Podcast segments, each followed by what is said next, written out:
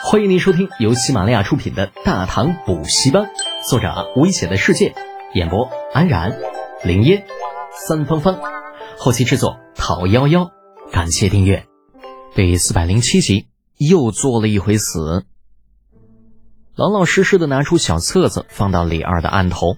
李承前缩着脖子退回原位。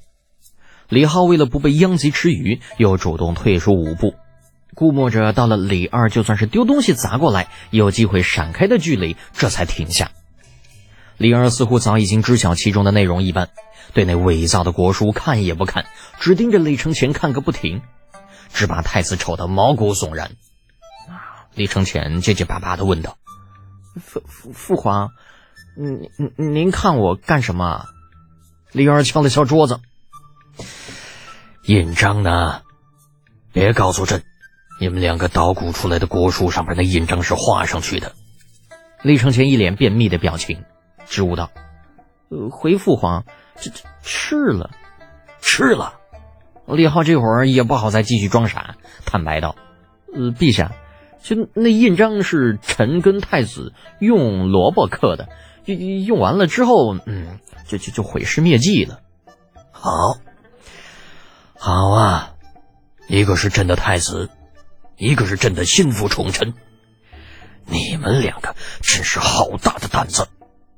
李二的表情看不出喜怒，可越是这样，李浩的心里就越是没底。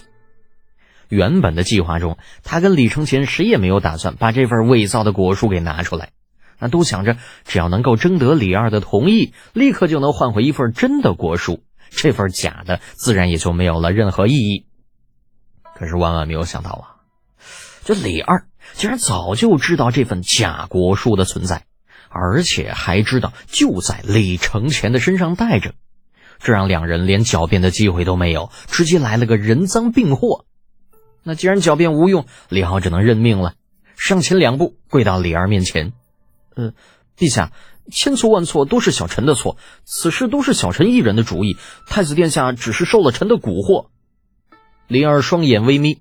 刚要说话，那边上的李承乾突然跪了下来，低声道：“父皇，您千万别听德简胡说，其实这一切都是儿臣的主意，与德简没有什么关系。您您您要罚就罚儿臣吧。”殿下，听闻李承乾如此说，啊，李浩当时就急了，心说：“你这不是给我添乱呢吗？你，我一个人把事扛下来，目的还不是为了替你脱罪呀？”就这下，你丫把自己也搅和进来了，岂不是连个跟唯一大救星皇后娘娘通风报信的人都没有了？李二一声干咳，将跪在地上的两个家伙的注意力给吸引了过来，冷声道：“李德全，你可知道，伪造国书与谋逆无异，是要夷三族的？啥啥谋谋逆？”李浩当时就傻了，那当初刻章的时候，咋就没人告诉老子后果有这么严重嘞？李承前一副丧丧的表情，喃喃道：“白痴。”同样的想法也在李二的脑海中浮现。看着二乎乎、傻乎乎还萌乎乎的李浩，这位大唐陛下连生气的心思都没了，转头看向李承前：“你还算是有些担当。既然如此，来人呐，将太子带去宗正寺。”张三十，禁足三月。诺。门外涌进四个金甲禁军，二话不说，直接把如丧考妣的李承前给带了出去。眼瞅着李承前被带走，李浩心急如焚，仰头道：“陛下，殿下虽然有错，但也是事出有因，还望陛下看在殿下是为了解救我大唐子民的份上，网开一面。”李德简，在替那逆子求情之前。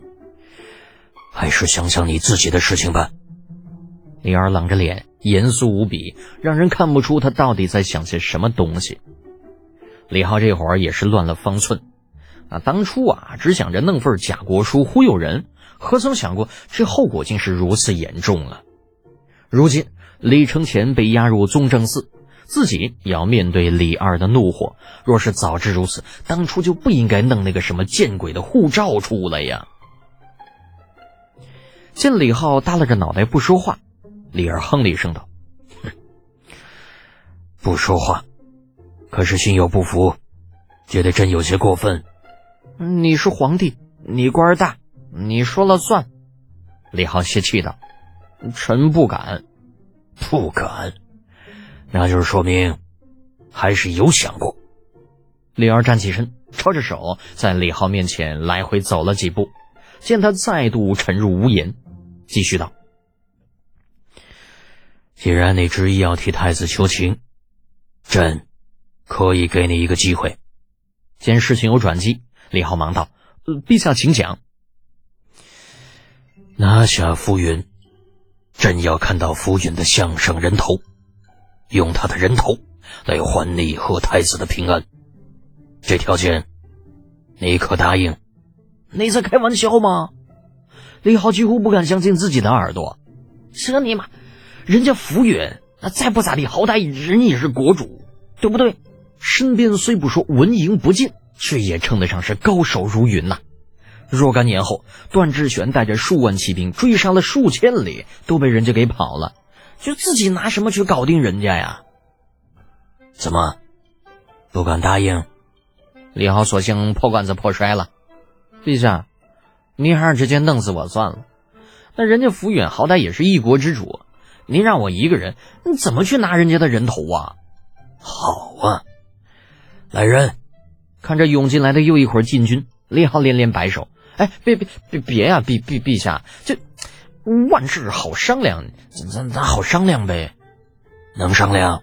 嗯，那那嗯，到了这会儿，李浩算是看明白了，李二如此折腾自己啊，目的就是在警告自己做事要有分寸，对大唐这个朝廷要心存敬畏，不要脑子一热就不顾后果。”这应该是之前一系列事情的后遗症，不过这份领悟有些晚。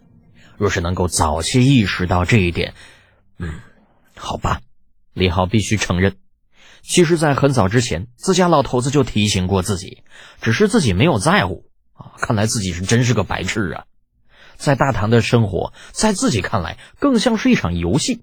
凭着先知先觉，游走在各大势力中间，将所有人都看成棋子，以一种旁观者的角度审视一切，以至于忽略了李二对一切的掌控欲。